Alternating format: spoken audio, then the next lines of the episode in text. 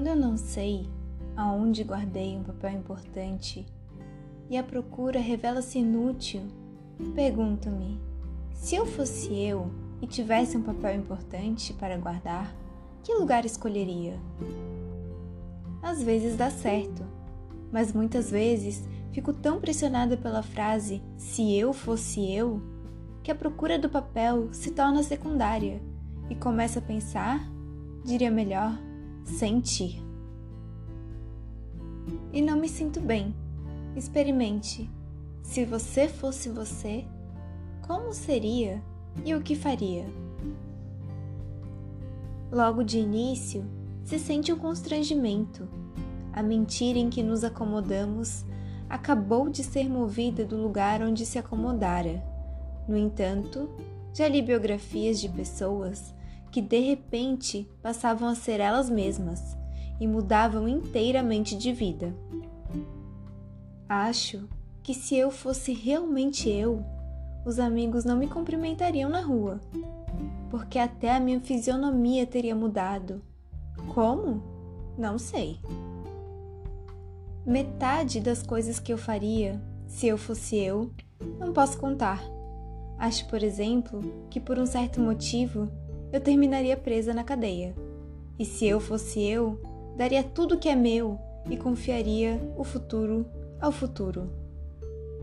Se eu fosse eu, parece representar o nosso maior perigo de viver. Parece a entrada nova no desconhecido. No entanto, tenho a intuição de que, passadas as primeiras chamadas loucuras da festa que seria, teríamos enfim a experiência do mundo Bem sei, experimentaríamos, enfim, em plena dor do mundo, e a nossa dor, aquela que aprendemos a não sentir. Mas também seríamos por vezes tomados de um êxtase, de alegria pura e legítima, que mal posso adivinhar. Não, acho que já estou, de algum modo, adivinhando, porque me senti sorrindo e também senti uma espécie de pudor que se tem diante do que é grande demais. Se Eu Fosse Eu, de Clarice Lispector.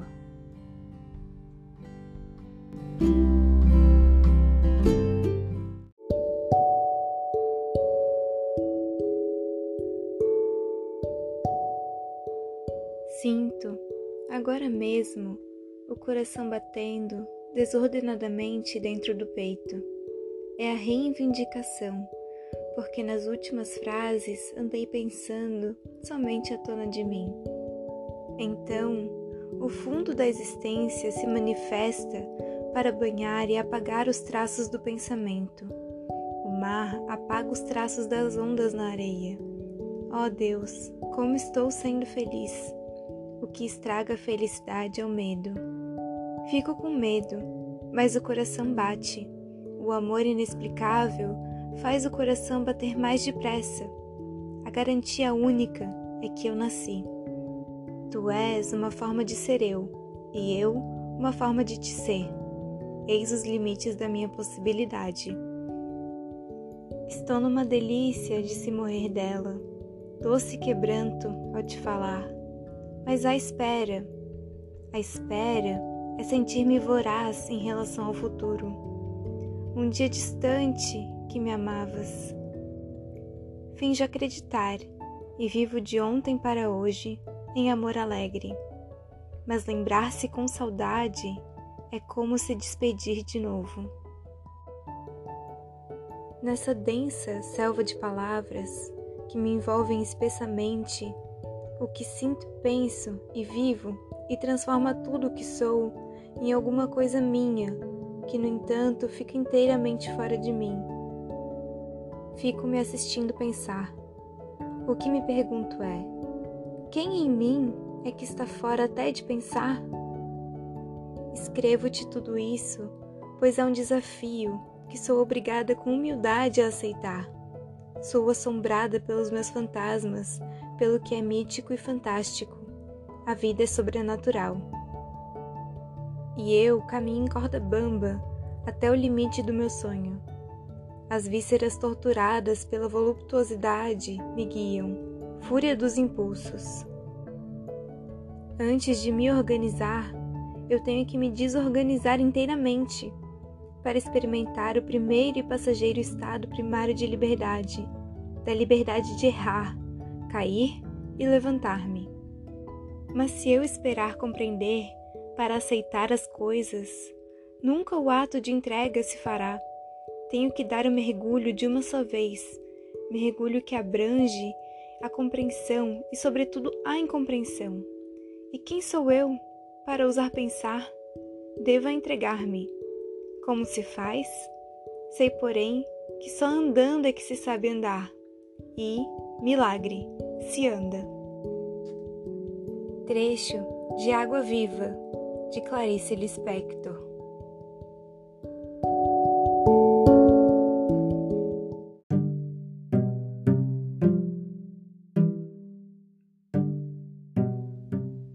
Ela era gorda, baixa, sardenta e de cabelos excessivamente crespos. Veio a ter um busto enorme, enquanto nós todas ainda éramos achatadas. Como se não bastasse, enchia os bolsos da blusa, por cima do busto, com balas. Mas possuía o que qualquer criança devoradora de histórias gostaria de ter: um pai dono de livraria pouco aproveitava, e nós menos ainda. Até para aniversário, em vez de algum livrinho, ela nos entregava em mãos um cartão postal da loja do pai, ainda por cima, com paisagem do Recife mesmo, onde morávamos, com suas pontes. Atrás, escrevia com letra bordadíssima palavras como data natalícia e saudade. Mas que talento tinha para crueldade! Ela toda era pura vingança, chupando balas com barulho. Como essa menina devia nos odiar, nós que éramos imperdoavelmente bonitinhas, esguias, altinhas, de cabelos livres. Comigo, exerceu com calma ferocidade o seu sadismo. Na minha ânsia de ler, eu nem notava as humilhações a que ela me submetia continuava a implorar-lhe emprestados os livros que ela não lia. Até que veio para ela o magno dia de começar a exercer sobre mim uma tortura chinesa, como casualmente informou-me que possuía reinações de narizinho. Era um livro grosso. Meu Deus, era um livro para se ficar vivendo com ele, comendo, dormindo, e completamente acima das minhas posses. Disse-me que eu passasse pela sua casa no dia seguinte e que ela o emprestaria. Até o dia seguinte, eu me transformei na própria esperança da alegria.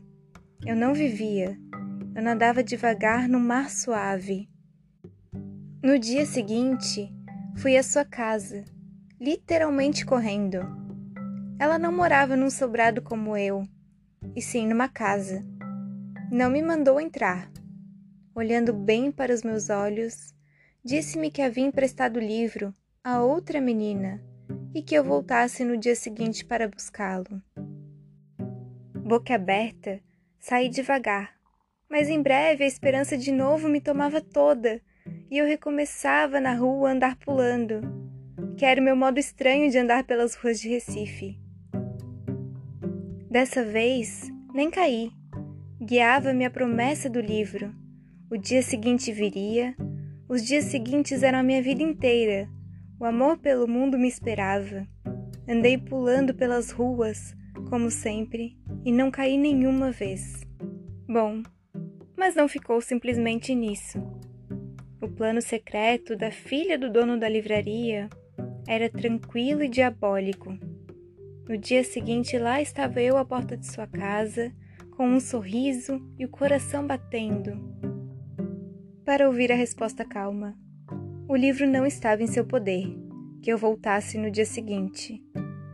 Mal sabia eu como mais tarde, no decorrer da vida, o drama do dia seguinte ia se repetir com o coração batendo. E assim continuou. Quanto tempo? Não sei. Ela sabia que era tempo indefinido, enquanto o fel não se escorresse do seu corpo grosso. Eu já começara a adivinhar que ela me escolhera para eu sofrer. Às vezes adivinho. Mas adivinhando mesmo, às vezes aceito. Como se quem quer me fazer sofrer está precisando que eu sofra. Quanto tempo? Eu ia diariamente à sua casa, sem faltar um dia sequer. Às vezes ela dizia: Pois o livro esteve comigo ontem de tarde, mas você não veio, de modo que o emprestei a outra menina. E eu, que não era dada a olheiras, senti as olheiras se formando sobre os meus olhos espantados. Até que um dia, quando eu estava à porta de sua casa, ouvindo humilde e silenciosa sua recusa, apareceu a sua mãe. Esta devia estar estranhando a aparição muda e diária daquela menina à porta de sua casa. Pediu explicações a nós duas. Houve uma confusão silenciosa, entrecortada de palavras pouco elucidativas. A senhora achava cada vez mais estranho o fato de não entender. Até que essa mãe boa entendeu. Voltou-se para a filha e, com enorme surpresa, exclamou: Mas esse livro nunca saiu daqui de casa e você nem quis ler. E o pior para ela não era essa descoberta. Devia ser a descoberta da filha que tinha. Com certo horror nos espiava. A potência de perversidade de sua filha desconhecida e a menina em pé à porta, exausta, ao vento das ruas de Recife. Foi então que, se refazendo, disse firme e calma para a filha: Você vai emprestar agora mesmo as reinações de Narizinho. E para mim disse tudo o que eu jamais poderia esperar ouvir. E você fica com o livro por quanto tempo quiser. Entendem? Valia mais do que me dar o livro. Pelo tempo que eu quisesse, é tudo que uma pessoa, pequena ou grande, pode querer.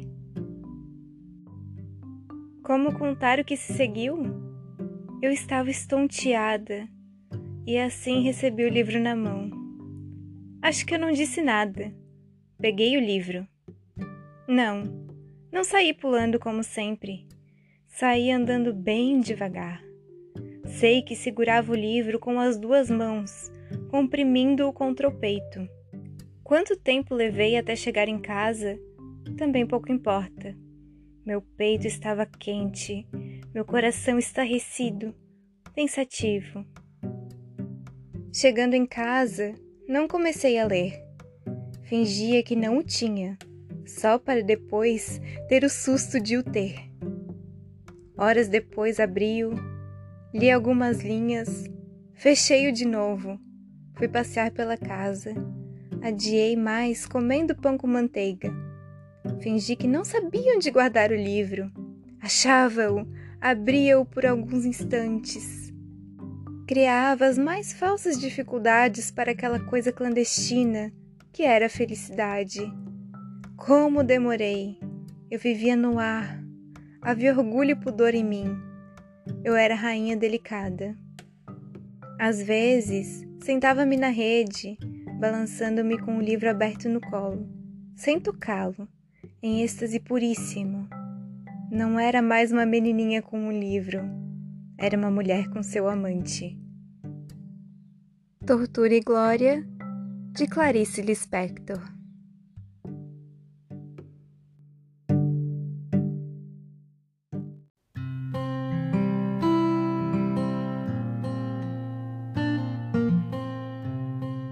Perdi alguma coisa que me era essencial e que já não me é mais. Não me é necessária, assim como se eu tivesse perdido uma terceira perna que até então me impossibilitava de andar, mas que fazia de mim um tripé estável. Essa terceira perna eu perdi e voltei a ser uma pessoa que nunca fui. Voltei a ter o que nunca tive, apenas as duas pernas. Sei que somente com duas pernas é que posso caminhar, mas a ausência inútil da terceira me faz falta e me assusta. Era ela que fazia de mim uma coisa encontrável, por mim mesma, e sem sequer precisar me procurar. Estou desorganizada porque perdi o que não precisava. Nessa minha nova covardia, a covardia é o que de mais novo já me aconteceu. É a minha maior aventura. Essa minha covardia é um campo tão amplo que só a grande coragem me leva a aceitá-la. Na minha nova covardia, que é como acordar de manhã na casa de um estrangeiro. Não sei se terei coragem simplesmente de ir. É difícil perder-se. É tão difícil que provavelmente arrumarei depressa um modo de me achar, mesmo que achar-me seja de novo a mentira que vivo. Até agora, achar-me era já ter uma ideia de pessoa e nela me engatar. Nessa pessoa organizada, eu me encarnava e nem mesmo senti o grande esforço de construção que era viver. A ideia que eu fazia de pessoa vinha de minha terceira perna, daquela que me plantava no chão. Mas e agora? Estarei mais livre? Não. Sei que ainda não estou sentindo livremente, que de novo penso porque tenho por objetivo achar, e que por segurança chamarei de achar o momento em que encontrar um meio de saída, porque não tenho coragem de apenas achar um meio de entrada? Oh, Sei que entrei sim, mas assustei-me, porque não sei para onde dá essa entrada, e nunca antes eu havia me deixado levar, a menos que soubesse para o quê. Ontem, no entanto, perdi durante horas e horas a minha montagem humana. Se tiver coragem, eu me deixarei continuar perdida. Mas tenho medo do que é novo e tenho medo de viver o que não entendo. Quero sempre ter a garantia de pelo menos estar pensando que entendo. Não sei me entregar à desorientação. Como é que se explica que o meu maior medo seja exatamente em relação a ser e, no entanto, não há outro caminho? Como se explica que o meu maior medo seja exatamente o de ir vivendo o que for sendo? Como é que se explica que eu não tolere ver só porque a vida não é o que eu pensava, e sim outra, como se antes eu tivesse sabido o que era. Por que é que ver é uma total desorganização? Trecho de A Paixão Segundo GH, de Clarice Lispector.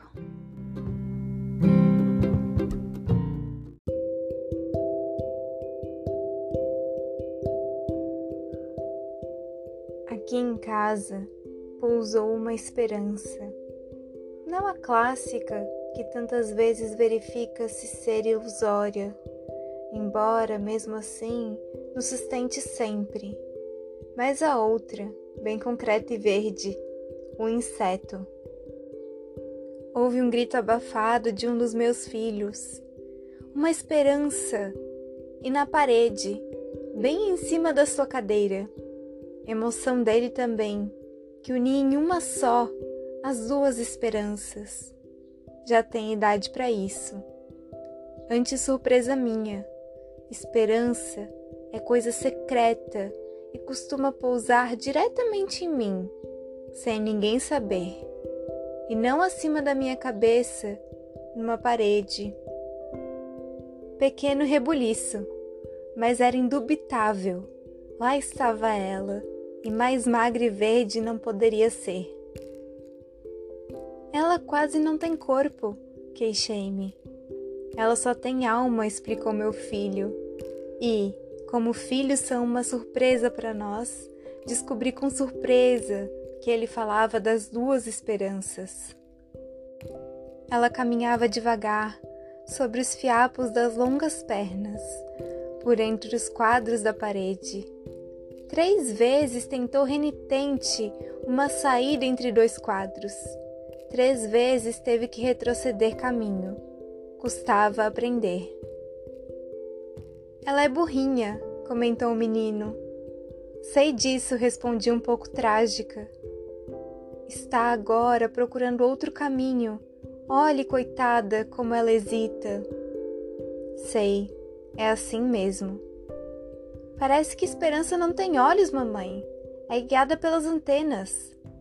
Sei, continuei mais infeliz ainda. Ali ficamos, não sei quanto tempo olhando, vigiando-a, como se vigiava na Grécia ou em Roma o começo de fogo do lar, para que não se apagasse. Ela se esqueceu de que pode voar, mamãe, e pensa que só pode andar devagar assim. Andava mesmo devagar. Estaria por acaso ferida? Ah, não. Se não de um modo ou de outro escorreria sangue. Tem sido sempre assim comigo. Foi então que, farejando o mundo que é comível, saiu de trás de um quadro uma aranha. Não uma aranha, mas me parecia a aranha. Andando pela sua teia invisível, parecia transladar-se maciamente no ar. Ela queria esperança, mas nós também queríamos. E ó, oh, Deus, queríamos menos que comê-la. Meu filho foi buscar a vassoura e disse francamente, confusa, sem saber se chegaria infelizmente a hora certa de perder a esperança. É que não se mata aranha. Me disseram que traz sorte. Mas ela vai esmigalhar a esperança, respondeu o menino com ferocidade. Preciso falar com a empregada, para limpar atrás dos quadros. Falei, sentindo a frase deslocada e ouvindo certo cansaço que havia na minha voz. Depois, devaneei um pouco de como eu seria sucinta e misteriosa com a empregada. Eu lhe diria apenas: Você faz o favor de facilitar o caminho da esperança? O menino, morta-aranha, fez um trocadilho com o inseto e a nossa esperança. Meu outro filho, que estava vendo televisão, ouviu e riu de prazer. Não havia dúvida, a esperança pousar em casa, alma e corpo. Mas como é bonito o inseto, mais pousa que vive. É um esqueletinho verde e tem uma forma tão delicada que isso explica porque eu, que gosto de pegar nas coisas, nunca tentei pegá-la. Uma vez, aliás, agora que me lembro, uma esperança bem menor que esta pousara no meu braço. Não senti nada, de tão leve que era. Foi só visualmente que tomei consciência da sua presença. Encabulei com a delicadeza. Eu não mexi o braço e pensei: e essa agora? Que devo fazer? Em verdade, nada fiz. Fiquei extremamente quieta, como se uma flor tivesse nascido em mim. Depois, não me lembro mais o que aconteceu. E acho que não aconteceu nada. Uma Esperança, de Clarice Lispector.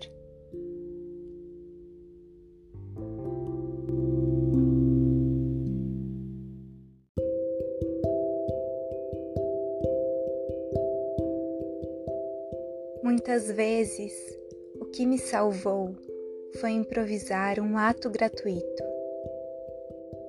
Ato gratuito, se tem causas, são desconhecidas, e se tem consequências, são imprevisíveis.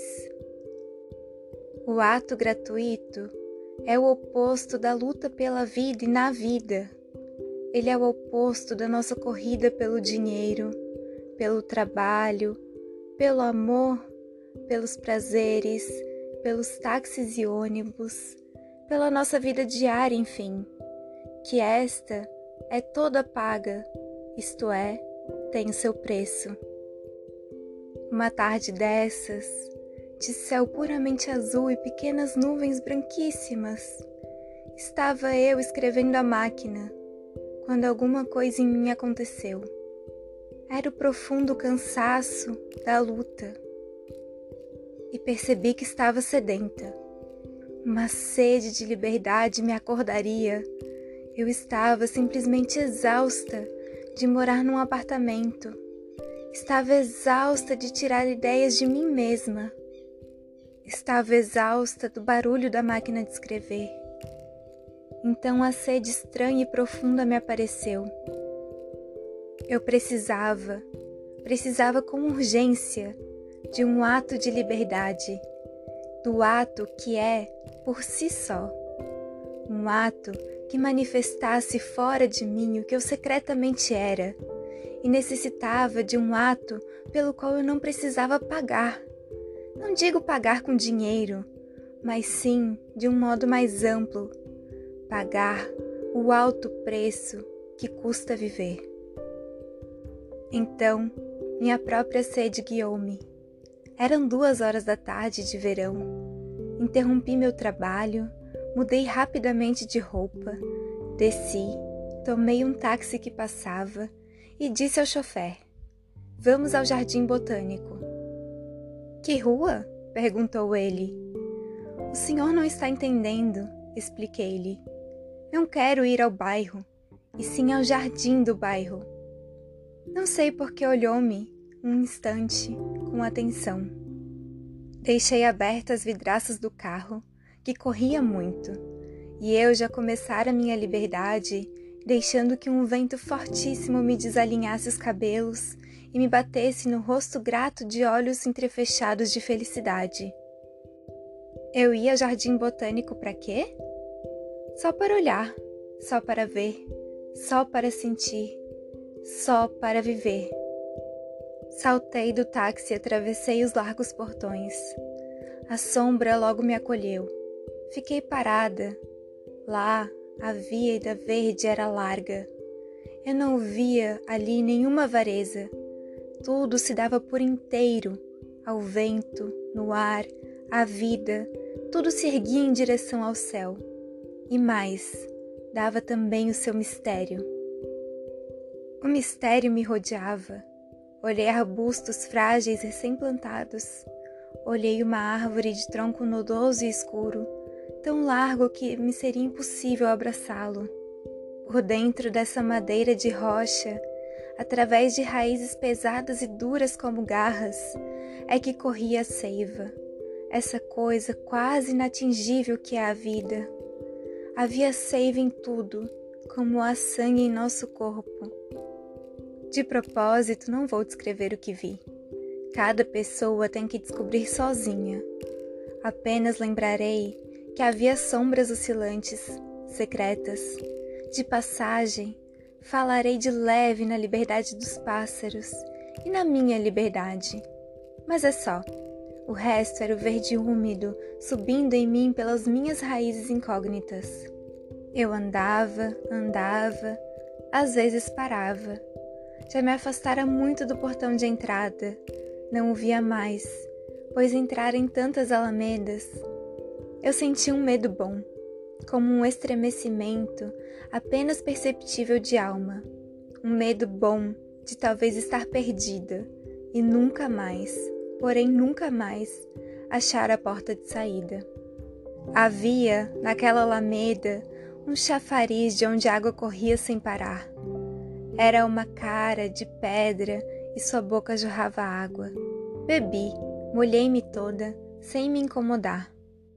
Esse exagero estava de acordo com a abundância do jardim.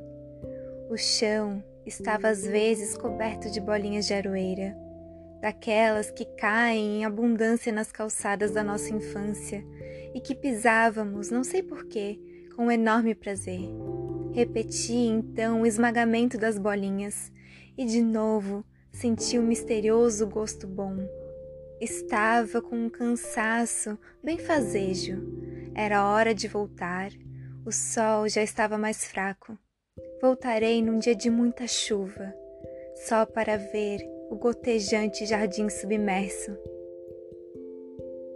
O ato gratuito de Clarice Lispector.